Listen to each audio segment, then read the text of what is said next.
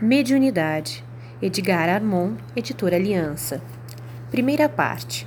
A mediunidade e seus aspectos. Capítulo 1.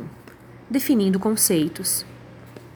Para melhor compreensão do modo por que entendemos e definimos a mediunidade, aqui resumimos os argumentos de alguns capítulos, para dizer: à medida que evolui e se moraliza, o indivíduo adquire faculdades psíquicas e aumenta consequentemente sua percepção espiritual. A isso denominamos mediunidade natural.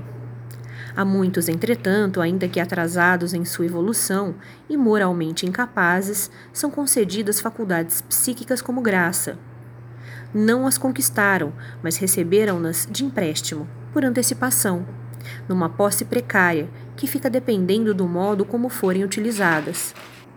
Da forma pela qual o indivíduo cumprir a tarefa cujo compromisso assumiu, nos planos espirituais, ao recebê-la.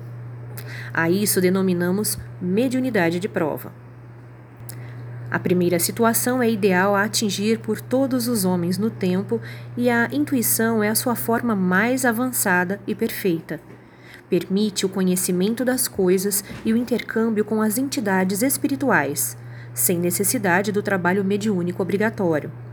A segunda é uma tarefa individualizada, recebida em determinadas condições, para utilização imediata, e importa na prática mediúnica como cooperação compulsória.